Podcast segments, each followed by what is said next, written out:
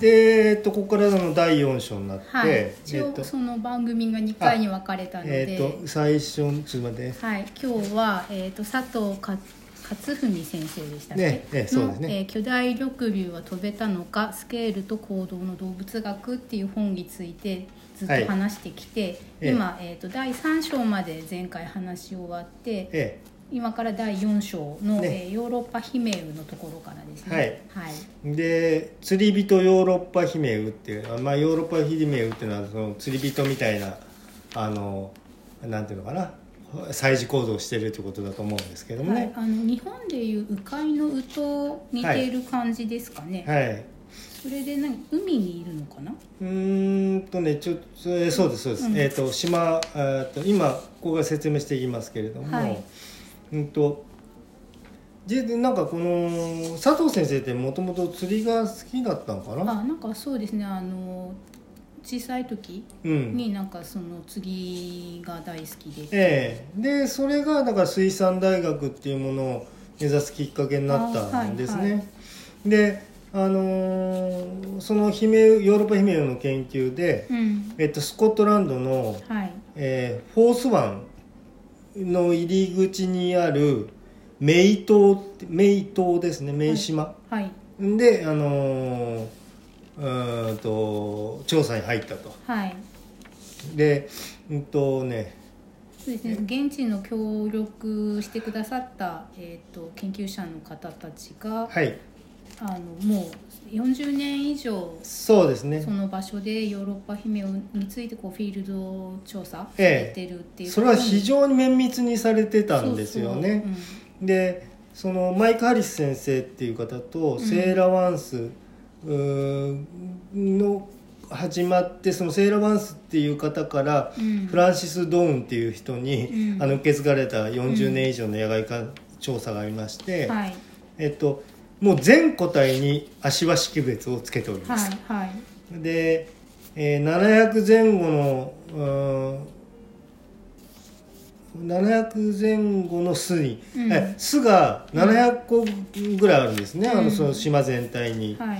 でそこにもう全部番号を送って、うん。で過去30年以上の戸籍台帳がありますと、あね、ひそのこのヨーロッパ姫ウの戸籍台帳が。はいで2003年から、うん。その日本とイギリスの共同研究というものが始まって、うん。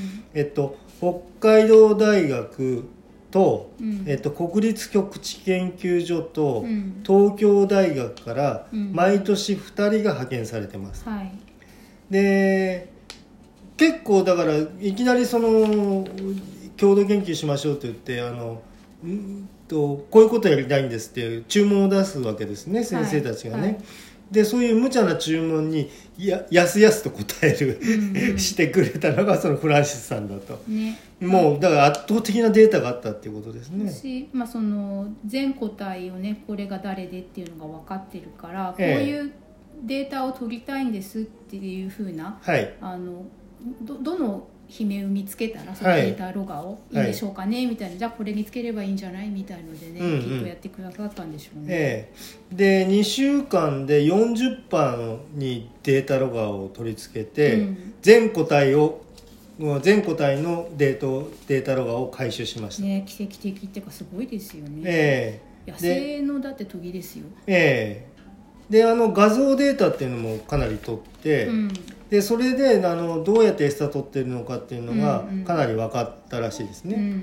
ででもそのやっぱりねそのデータを見た時にそのそこでセーラ・ワンスさんあの、まあ、長く研究されていたそのイギリス人のね、うん。方がこの映像は私が30年間ずっと見たいと思い続けていたものだっていう感動がね。そうですね。今までその外部から観察はしてたけどこのデータロガーがはい。その録画した映像っていうのが姫目線っていうのかな？えそうですね。ね、だからあこんな風にっていう風にね。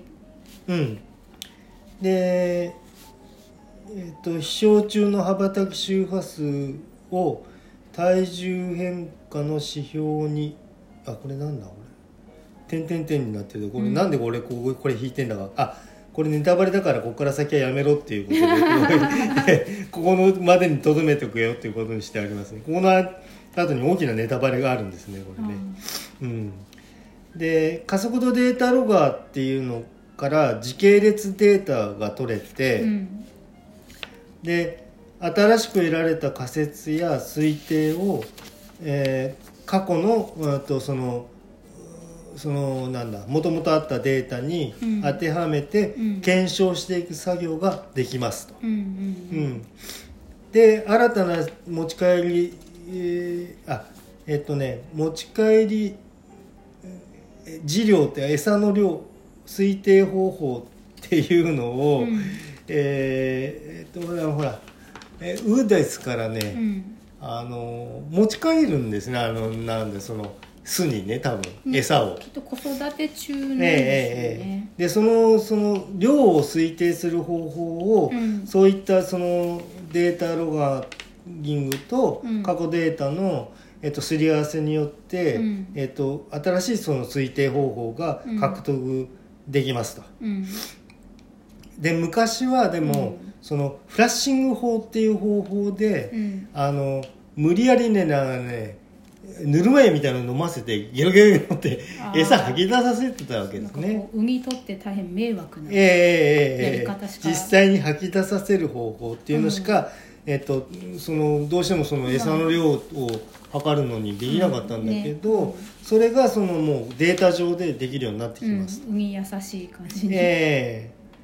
えーでね、えーヨーロッパヒメウのそういったあの研究からその日本に帰ってきて、うん。カワウの研究にあの応用させていきましたと。うんうん。でそれはね、えーんなぜそれができるようになったかっていうとうん。カワウによる漁業被害防除技術の開発事業っていうのがあって でそれでカワウの研究をされたみたいですね。あまあこういうタイトルで、まあ、予算をいただいたということそうですそうです、はいでその中の小課題として、うん。データロガーを用いたカワウの菜食特性の解明っていうのがあって、で、えーカワウっていうのはでもそのねただ見ていっただけではやっぱりその警戒心が強くて、えっと、なかなかこう思ったように行動してくれないと。うん。でうーんでもそのまあ非常に粘り強く観察を、うんとえー佐藤先生はされたようでですね、うん。うんとあれこれ思い悩む前にまずもう体を動かして、うん。あの観察するんだと。自分は、えで究極のプラス思考として、はいうん。えっと、それはまあ成功したある程度の成功を収めたわけですけれども、うん。なぜ成功できたかっていうとうまくいくまでやめないからだと、うん、なんか確か座右の銘みたいな感じで書かれてましたね、ええだからそれがう、ん。まあまあ研究者っていうのはそういうことでしか、うん。えっと、成果を残せないんだよっていうことをおっしゃられたんだと思うんですけれどもね。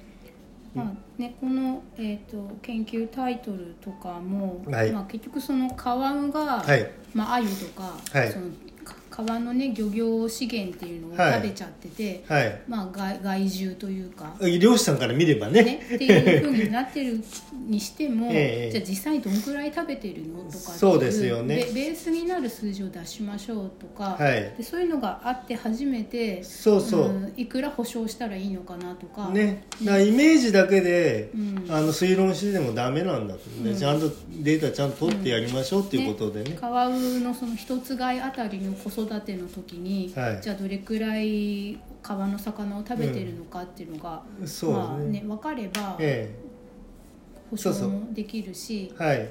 ね、駆除とかどのくらいのエリアをね守ったらいいのかとかはい。そういうことが初めて、ええ。そのちゃんとした数字をもとに議論できるようになりますよっていうね。そうですね。うん。うんまあだからそのやっぱ本当冒険家であり探検家であり、うん。うん、要するに本当に体を動かしてねフィールドワークっていうのは本当に大変なことですよね、うん。うん。頭が下がるというか、うん。まあ何事でもそうでしょうけどね、えーでまあ今今度第5章ということでいよいよ。いよいよこの辺からね、えー結論に近づいていくところでその、えー第5章として「木に登らない大水なぎ鳥」っていう、はいうん、とタイトルになっています。はいでここでだからね、えーまあ、百聞は一見にしかずっていうことが明らかになるなっていくわけですね。うんあのうんといいろんなその推測されているうんと大水なぎ鳥っていうのは非常に大型のお鳥なんで、はいど飛び方がどうだとかなんとかとかいろいろこうあー見た目からはい。推測された常識っていうものがあったわけですうんね。うん、でこれはそのおこれは三これなんて読むんだかな。うん。三冠三冠町島っていうのか見抜き島っていうのか、うん。ちょっと、えっと、数字の3に貫く、えっと、1巻2巻あ貫くの,、うん。の島ですね、はい。そこの調査へ、うん。えー向かいましたと。ね。じゃあつまりそもそもこはい。のまあタイトルの通り、はい。大水なぎどぎっていうのは、うん。木に登るで登ったとこからよいしょって飛んで、そうです。うん、離陸するっていうふうに言われてたんですね。たんですね。ねはいはい。で、えっと、山科鳥類研究所あのはいはい。岡成子先岡成子先生と一緒にうん。あと北海道大学の綿貫ゆか豊先生。うん。で国立極地研究所から高橋明則先生、うんでそのさえっとお三方と4人で、うん。えの研究しましたと。うん。調査行きましたと、うんはい。でだからこの木に登らないって言われてたわけ。あーじゃあ分かったの。どうも木に登らないぞっていうのがうん。だ誰も木に登んないじゃないかっていう、ちゃんとそのゼロ発信できるじゃんみたいな。ええ。だから、うん、と同じ種種でも、うん。もしかしたらその場所が違うと、うん。離陸能力が異なってくるのかなっていうこともうん。ちょっと考えられますと、うん。スコットランドのうん。西,、えー西宇野西ツノメドリ西ツノメドリはい。で体型差とか、うん。その植生っていうのはあの何の木が生えてるか。何のそう木が生えてるかっていうことにもでそれはそそもそも木が生えてないから木に登りませんからね、木が生えてる登るのかっていうこともだからいろんなことをこう、うん、と推測、えーっとしたものと現地調査等で、うん。あの研究してみましたと。うん。うん、で対象動物の日常生活にできるだけ密着し密着して、えっと、データロガーを使わないでできることは全てやったと言い切れるぐらい基礎調査もしっかりやった時に初めてデータロガーを使った調査もうまくうまくいくようになるんだと。ですよね。うん、だからもうもう本当にもう研究し尽くしてでそこにもうデータロガーっていうものをはめ込んだ時にあのその基礎調査とそのデータのすり合わせっていうものが初めてできてうん。それで分かることがあるんだぞっていうことですね。まあだってデデータだけ取ってもそのその数値変化が、うん。その動物の何の行動を表しているのかっていうのは、うん。その普段のそういうのをなるべくたくさん観察してないとこれあの時のあの動きっていう意味だっていうのは分からないですね。はい。でその上陸、えっと、するのにやっぱりそのあ上陸は難しい島なんですねあの人のいない島でありますしあのそういったその橋桁なんだとかいうのがないんで,、うん、ああなるほど、ね。ええ。でそこでだからそのその山間島っていうところを、うん。周辺を、うん。えっと、主な漁場としている漁師さんに協力をいただきました、うん。でその足輪つけて、うん。えっと、ジオロケーターをくっつけて、うん。えっと、島の大まかな位置をお記録、えっとね、足輪付けあ足輪付けとをやって、うん。あとジオロケーターっていうものを取りあの設置して、うん。えっと、島の大まかな位置も記録しましたと。うん、そうですね。足輪は多分個体式別そうですね。用でうん。であとはそのその鳥が島のどこら辺にいるのかっていうのをこうん。のジオロケーターとかっていうのでやってるんですかね。はい。で長期的な行動データを集積して、うんうん。えっとそしたらですね条件が悪い時には、うん。えっと自らの筋力と翼でうん。能動的に飛び立ち、うん。変動する風条件にあまり左右されずに、うん。持続的に飛び続けられるだけの能力を持つことが、えっと、生存のための必須条件なのだっていうことを結論を導き出したわけですね。ううん。んだから飛びますせと。まあそうですよね 木がなくて飛ぶんですねっていうことですね。飛び降りなくてもえ。やる、まあ、楽できる時に楽をしてそうじゃない時はしょうがないから頑張るっていう当たり前といえば当たり前のことなんだけど、えうん。でもなんかちゃんとそうやってあのなんていうのバックデータというか実際の観察と、うん。その体に取り付けたうん。バイオロギング装置で、えうん、や言えるようになりましたっていうことですね。え。え。だからそのうんとまあえっ、とねでもまああとお写真がやっぱ写真とかうん。映像みたいのがさあったんですよね。あの木からそのどうもあ飛び飛び立ってるっていうのがね。ねなんかあまりにもあなるほどだからっていうふそうこんだけ大きいんだからこうやんなくちゃ飛べないよねっていうような思い込みがうん。発生するような、うん。ちょっとねせそれが先行してたんですよね写真がね。はい。うんでえっとこれはちょっとまあちょっと補足みたいなことになるんですけれども、はい。うんとうんと先生え佐藤先生は、うん。うん、と水産学科を出られてうん。国立極地研究所に行ってうん。東京大学海洋研究所っていうものに行ってうん。東京大学大気海洋研究所っていうところで、うん。東京大学大学院新領域創生科学研究科教員っていうものになられてるんですけれども、うん。うんとうんとだからでも、えっと、そういうね所属機関とかそういうものの名称で、えっと、こういう研究をしてはいけないとかいうことにならないようにしなくちゃいけないっていうことをおっしゃられてますね。だから、えっと、そのそこに所属してるからって、うん。えっと、大水の投げるをそれ海のことやる人なんで鳥の研究なんですかっていうことが起きますんで。うん。うん、でいやそいやそんな、まあ、一つながりになってますから。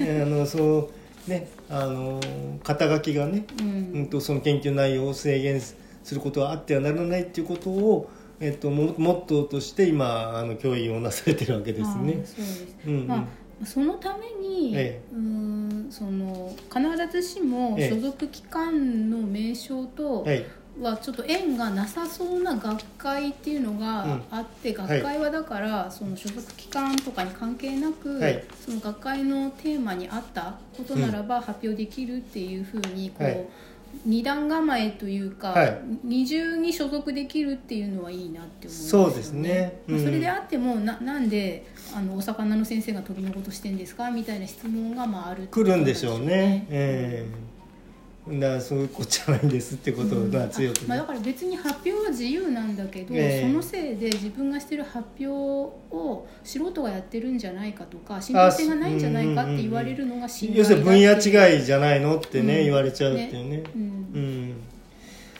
えーまあそれでまあいよいよまあ第6章最後の。ここでから先はだからネタバレになります、えーでもう題名をあの第6章の、うん。えっとだ目次名を言いますけれども、はい。巨大翼竜は飛び続けられない。はい、という題名になってます。出落ち出落ちですね。はい、でうんとうんとね、えーここら辺が2005年のスコットランドの国際学会で、うん。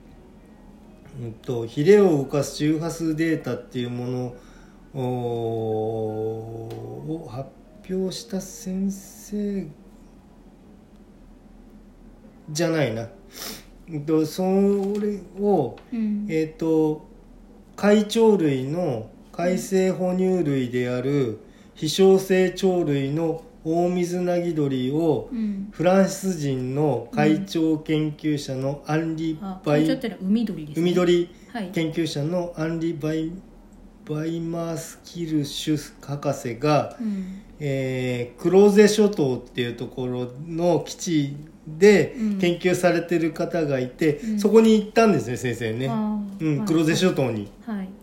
で、えっと、ワンダリング・アル・ラバトルスっていうのはその、えーうんこれはなんだあーアホ鳥って言われてるはいはい。鳥ですね、はい。でそれをまず研究したのかな、うん。あの観察したんですね。はい。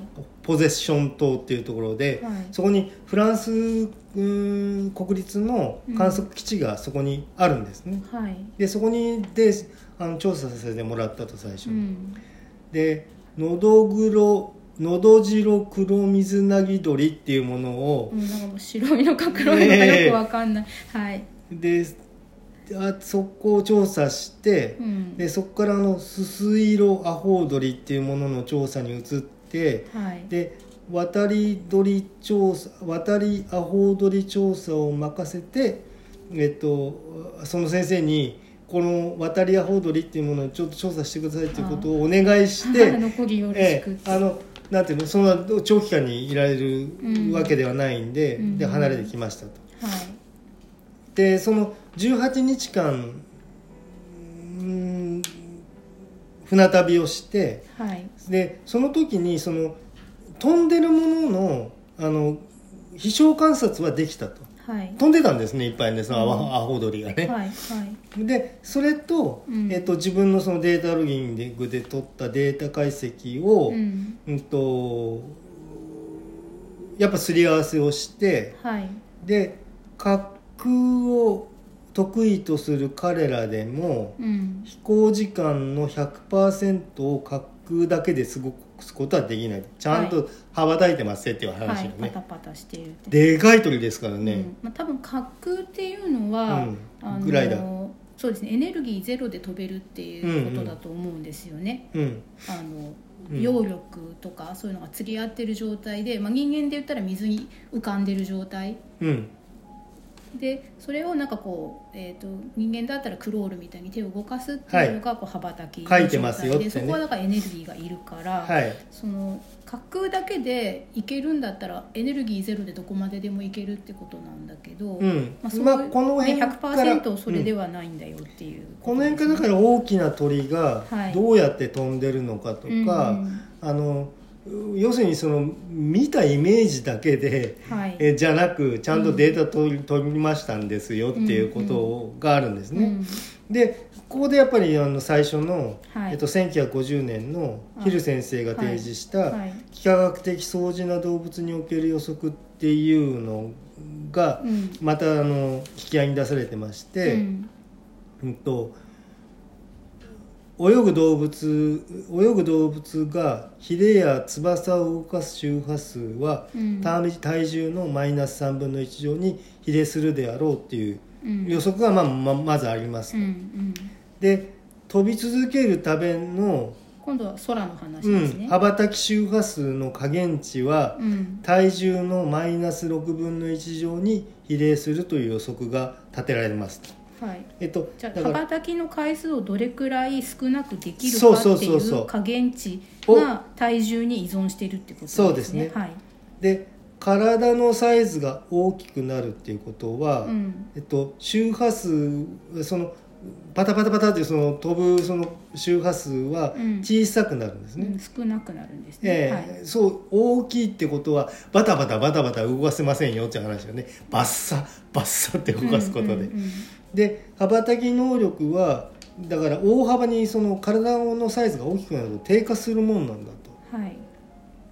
でそうなってくるとうん。やっぱり希少性動物の体サイズには上限があるだろうっていう予測をされたんですね先生はね。そうですね。一定以上大きくええなると、もう空を飛べなくなるってことですね、ええはい。だからまあだからその水なぎ鳥の最大予測としてうん。体重が41キロで、はい。翼開長翼を開いた長さが翼を広げた時の端から端までの長さが5.1メータはい。ーっていう予測を先生は立てられましたと、そうですね、はいええでだから水なぎ鳥がそうだってことはうん、大体の鳥そうだろうって話。空飛ぶものってこれが大体限界じゃないかっていうことを適用されていくわけですね先生はね。ですね。はいはい、うん。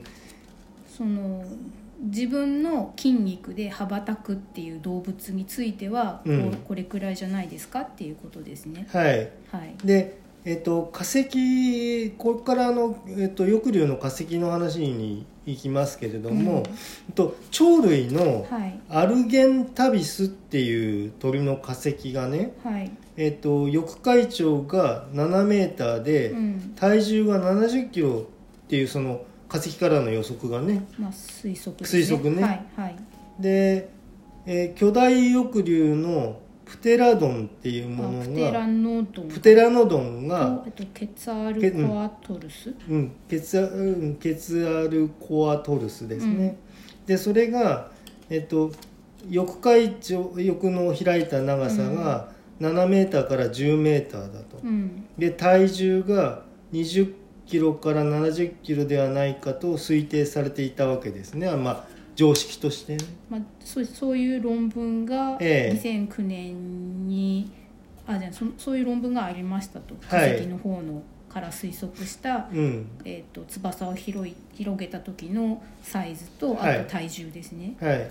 でえーそこからですね巨大翼竜の気象能力に疑問を呈する研究発表っていうのを、はい、うん、と佐藤先生が2009年に、はいあのえ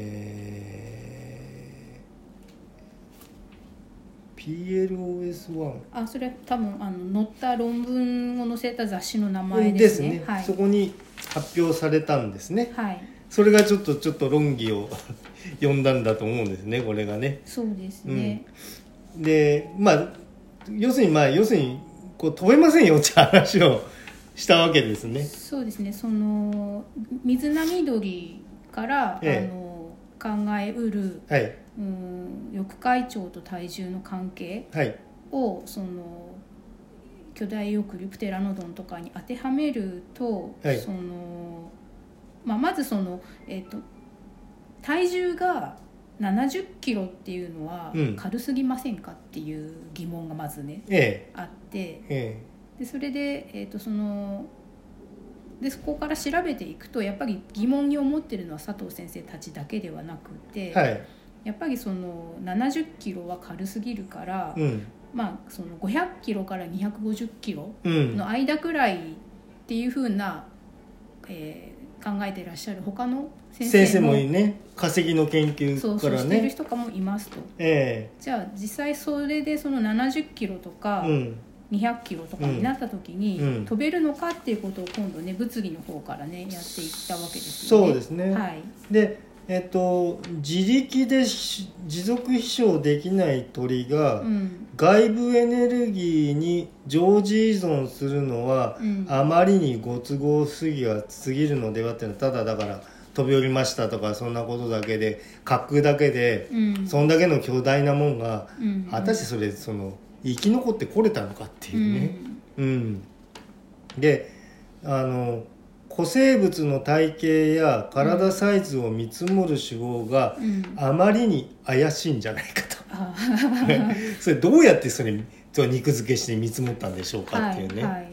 うん、だってそのほらもう今今や恐竜もさ、ああいう爬虫類じゃなくて、うん。あのふわっフィーなフラッフィーな、あのふわふわしてたものいっぱいくっついてたんじゃないでしょうかっていうね、うんあものがあのそっちがなんか主流になりつつありますもんね。うん。うん。うんでまあまあまあそれはまあ別の話なんですけれども、うん。どうも地球翼竜はその見積もりが軽すぎると。はい。どう考えても。はい。ででもまあ地球環境が違ってたからっていうのは僕ちらっと思ったんですけど、うんそういうことからでうん。僕なんかいろんなねなんかへんてこな想像したこことがあってはい。あんなもん飛んでる時になんかさ引力がどうもなんだかおかしかったんじゃないかとかさ、あはいはい。なんかそんなこともあったのかなとか言って思ったりとかしてね、うんうんまあもう分かんないよねその辺はね。いくら想像してもなんか佐藤先生も、うん。うんまあ、引力の方ではなくて、はい。空気の密度がもし今より、はいはいはいね濃かはったらあの飛べたんじゃあないーかとかそうだよね。そういうことをねい、うん。本の中でも書かれてたような気がします。うん。まあだからでもまあだから空論かもしれないんだけど、うん。あの単なる机上論ではなくて、はい。ちゃんとデータ私あの取ってみた上でこれ話してるんですっていうね。そうそうそう、うんうんうんであの今あのバイオロギングサイエンスっていうものがもうだいぶもう浸透してきて、はい。えっと、2003年に第1回国際シンポジウムっていうのが東京で開かれてたんですたんですけれども、うんとでやっぱりそういったものがどんどん進んでくると,、はい。うんとうんいろいろだからその常識のやっぱ不確実性とかうん。でえっと思いもよらない方に脱線しちゃったりとか、はい。あのそういうことがなんかそのバイオロギングの調査っていうのはいろいろなんかいろんな世界で起きているみたいですね。はいはい。うんうんうん。だけどまあ今までだからでもそれそのもんなかったものがうん。ゼロからあの1個でも始まったので、はい。あまあ、そこにはまあゼロから1の発見というのはまあやっぱり大きなね、うん。うん、ジャンプが、うん、あるんじゃないかなっていうことでなんか先生が本を結ばれてますね。はい。うんまあこれでまあ一応ネタバレを あの目いっぱいしたあの本の、うん、と巨大翼竜が飛べ,、ま、飛べたのかっていう話が、うん、とこれで、えー終わり。それでこの本の部分は終わりです、ね。ええそれで、えっとこれってこの本この本というかこの論文が出た時に、はい。やっぱり恐竜に愛着がある人たちから、ええ。すごくバッシングがあったんだというそうですよね。あの飛べないとかっていう何言ってんだよみたいな。ロマンがなくなっちゃうじゃないかっていうね。でそれでその、まあ、佐藤先生はその数字から、はい。あの麦だよねっていうふうなはい。一つのね見方っていうのを出して、はい。でそれで、まあ、その私が調べた範囲において、はい。その持続的な飛行ははい。難しいんじゃないのっていうことについて、ええ。そのいいとも悪いとも思ってないんだけど、ええ。まデータからこう見えちゃいますよっていうことですあ、よね。でだけどやっぱり飛べた方が嬉しいっていうのはもちろんあるわけで。うん、じゃあだからなんでじゃあそこにね翼があったのかとかいう疑問もありますしね。でそれで結局さっきじゃあもしかしたら、ええ。ー、と化石から出てるサイズとかねそのサイズから推測されてる体重っていうものは変えることはできない条件なんだとしたら、はい。さっき、ね、言ったみたく、うん、空気が濃かったんじゃないかとうんか、う別の要因がね。引力が小さかったんじゃないか。ってうん。いう環境の方の変数が違うのであれば飛べる可能性は出てくるよねっていうことをこの本の結びでもおっしゃってて。うん。で結局これその後どうなったのかなって私気になってね、うん。で、まあ、気になってちょっと調べてみたんですけど、はい。うん、結論的なものを無料で、ね、読める範囲ではなくて、はい、なんかねうんえっ、とねバーダーっていう、ええ。あのバードウォッチする人とか鳥が好きな人が読む月刊誌があるんですけど、なんかその2015年の8月号っていうのがはい「羽毛恐竜」っていうのがなんかメインタイトルだったみたいで。でそのそこにこの佐藤先生が大きな翼竜の飛ばし方っていう、まああ、エッセイっていうか論を寄せてるらしくて この雑誌読みたいなって思ったんあーなるほど。面です白そうね。他にあのえっ、と子供電話科学電はい話相談、NHK のラジオのやつにええ出てくるあのダイナソー小林先生とか有名な先生ですねそうバード川上先生もこええ。の8月号にね、あ何これ寄せられてるんだ。これすごい欲しいんだけど電子書籍はあるんですけど紙の本がちょっともうプレミア価格になっちゃってて、あなるほどね、うん、あとねえっとね令和2年だから去年ですね、はいはい。の3月にうーんとどこだったかな群馬県の、えー、と県立自然史博物館っていうところで、えー、とセミナーでね「巨大翼竜は飛べたのか」っていうまさしくこのタイトルの通りの講演会をねなんかされたらしくて知ってたら聞きに来たかったなって。そうですね、うなるほど。そうなんかあのーまあ、ここの、えー、と企画展の講演会の、えーうんフライヤーに書いてあることを読むと、はい。まあ、恐竜時代の空の支配者とも呼ばれるケツァルコアトルスが現世鳥類との主観比較から実は持続的飛翔は不可能という結論がこれ出てしまいました、ね、でその結論を導いた根拠を、まあ、再度説明して、まあ、反論と賛成の意見を紹介しますっていう講演会をされたらしくて。えー。ね、こういうのも今だったらもしかしたらリモートで聞けたのかもしれないなって。そうですね、あとそのこの直接抑留の話とは違うんですけどなんか今ね、中学校の国語の教科書2年生が勉強するやつに、えーこの佐藤先生の「生物が記録する科学バイオロギングの可能性」っていう文章が載ってるらしくって。へでこれはなんかかその中学校2年生が大体6月くらいにね勉強っていうか読む場所らしいんですよ。ええそうすると毎年6月にそのバイオロギングっていう言葉で検索する検索するその人が増えるらしくって。ああそのデータが出ますとそのね検索数のヒット数が。そうそうそう。あだから多分この国語の教科書で読んだ子どもたちがバイオロギングってななんんだろうってだろうっていうふうにどうも検索してくれてるらしいとかなんか結構素敵な話が分かって。なるほどね、そう。あとなんかねえっ、とねどこだったかな。その水生動物行動学行動学っていうその講義をね佐藤先生が持たれてるらしくて、えでなんかその中でなんかこうこの本をはいはい本にしてやってますとか、ほど。なんかね結構楽しそうなんですよね。えいやもうこれでも楽しい話だもんね、うん。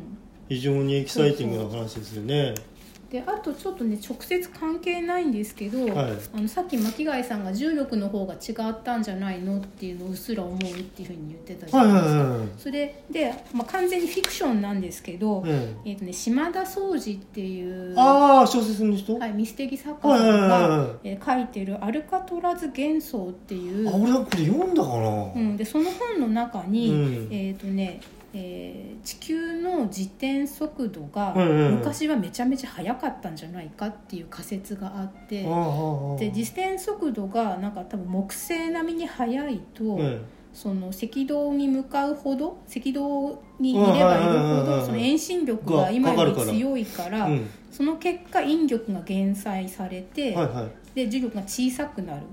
で重力が小さくなればその翼竜が飛べるかもしれないしそのアパトサウルスっていうすごい1 3メートルも。そうそうそうさふあまりに不思議よなあのでかさね。そうそう。だからそれはその重力が小さかったっていうのはでも地球の質量っていうのは変わらないからそうすると自転速度の方が速ければ赤道のあたりに住んでる人たちは重力が小さくなって、まあ、いわゆる体重が軽くうん感じられるっていうの？っていうことっていうのがこの島田総司の「アルカトラス幻想」っていうのが多分ね3つにパートが分かれてて、はいはい。なんかちょっと怖い猟奇的殺人のパートと、はい。あ突然なんかその、えー、と重力論文っていういきなり論文を紹介するフィクションなフィクションなんだけど、えー。っていうなんかなかなか反論しにくいようななるほどねだだったら恐竜大きくても大丈夫なのかみたいなパートとでまたその、えー、と猟奇的な殺人の謎解きとみたいな部分に分かれているのがあるので、まあ、これも読んだら面白いのかなって思うんですねうん。今はねなんか文庫になってるみたいでうん。文春文庫ですね。ああそうだよね。なんか俺素朴にねそう思ってたことあるんだよね、はい。あのこうどうどう考えてもさそのなんだそのあ気温がどうだとかさ、はい。植物が大きかったからだどうだとかさ、うん。なんかどうもそれ話おかしいんじゃないかなっていうさ、うん。13名だってさステゴサウルスとかさ、はい。あまあほらあの例えば国立科学博物館とか行ってあの化石標本とか見てもさはいそれあまりにでかすぎませんかっていうさ。そうそうそう。これ肉ついてたんでしょ？これってさ。それであの水星ならわかるんですそうねそうそうそうそうそう。だけど陸星でそのサイズってっていうね。うーん。まあでもさその要するに地球環境のほら全球凍結からはい。あの、まあ、全部氷ないっていうさうん。ので随分その地球の様子も変わるからうん。なんていうのかなまあみんな海にいたんでしょうかねっていうことも考えられなくもないんだけどさ。はい。まあえー、と恐竜、まあ、いつまでっていうのもあるけど、ええ。昔はあの大陸が1個にねええ今みたいに一個のねこプレート分かれる前にね。そうになっててとかね、なんかいろいろ考えることはあるよね。はい。うん。まあ誠だからまあいろんなデータっていうのもまあ出てくるのかもしれないですけどねこれからの研究でね、うん。うん。まあまだまだだからまあ 分かんないことだらけなんですって話ですけどね。そうでもうんとこういうのの面白さって、はい。何が分かったっていう部分を説明してる面白さの他に、はい。まだ何が分からないんですっていうことを説明してもらう面白さっていうのもあるなって思っていて、あそうだよね。はい、こういうこと分かってないんですよっていうのをね、で結構えそんなことまだ分かってないんだみたいのがうん。びっくりするようなことそうですとかもあって、ね。そうそう。あでもあのあれもねえーっとその佐藤先生のはい。論文っていうのもあの見れるようになってますから、ね。英語ですけれども、うんうん。でそうあのねそんなに難しい言葉が使われている、えー英単語が使われている文章じゃないんで、はい。まあ、僕程度の英語力でもかなりの部分読めますから、あはい。うん、そういうのもね、うん。まあ、一応当たってみる、ね。うんででこの「巨大欲求が飛べたのか」っていう本から大体まあ12年、はい。10年とか経ってるまあ10年か。はい。経ってるのでこれ続きまた読みたいですよね。ああそうだよね。なんか巨大欲流が飛べたのかその後みたいな。ね、うんうんうんうんうんうん。ねその後どうねどういう論がねはい。湧いてんのかとかいうのもね、うんうん。なかなかやっぱりそれ研究者の方じゃないとそのちょっと追い切れない部分もありますから。うん、でまあこれ一般向けの読み物として続きがね読めたらいいなって思うんですよね。ね。うん。まああとだからここでだから、えーバイオリビングの話がだいぶ出てきてはい。えっ、ー、とねいよいよね、はい。あれやりたいんだよあ第三のチンパンチンパンジーか。あはい。あれもうちょっとね進化論に絡めて、うんまああれまたあれも難しい話ですけどね。あれこそその1回では話しきれないんじゃないかっていう気がするから、えーね。ちょっと組み立てを考えた方がいい。なんか今回は見見切り発車で話して結局ね1時間では収まらなくてそうね。2回に分けたかなってえーはい。そうね。まあ配信自体も2回分けようかな。ちょっと辛いよなこの長さはな。いやまあ1回一発でもなまあ、そこをちょっと考えて、えまあ今月曜日と木曜日に大体配信してるのを、うんと収録のペースもあるから週1回にしますみたいな話もしてたんだけど、まあ、これは月曜日木曜日ですぐこああそこそこそうすればいい近接してうんうんうん。あのアップしてもいいのかなって思います前後編でね、うん。うんまあそういったことで、えっといろいろやっていきたいことまだまだありますんで、はい。えーまあ聞いていただく方がどんくらいかちょっとわからないんですけども、うん。でまああのこういう割と理科っぽいものっていうか、は紹介する回もずっとやってるんですけど、ええ。ちょっと私の方が読めてないのであれなんですけどあのうん。巻貝さんの勧めてくれてるあの浅田哲也さんあのねね。麻雀放浪記とかね、はいはいはい。ああいう話もああまあそうだね。小説の話もね、話したい話とかあと巻貝さんが言ってるそのえっ、とうんこう博打的なえ生き方という。えかさあまあねね。あはすっぱな生き方ね。そうそう、はい。はいなんでその破滅的に人は、ああそうだよね、うんなってしまうのかっていう話とか、うんうんうん聞きたいなって思ってうます、んまあそうだね、はい。まあおいおいね。はい。まあまだまだこれで終わりってわけじゃないんで。ええ。えじゃあまあ今日はね、はい。あのこういったことであのおお話終わりたいと思います、はい。どうもおお疲れ様でした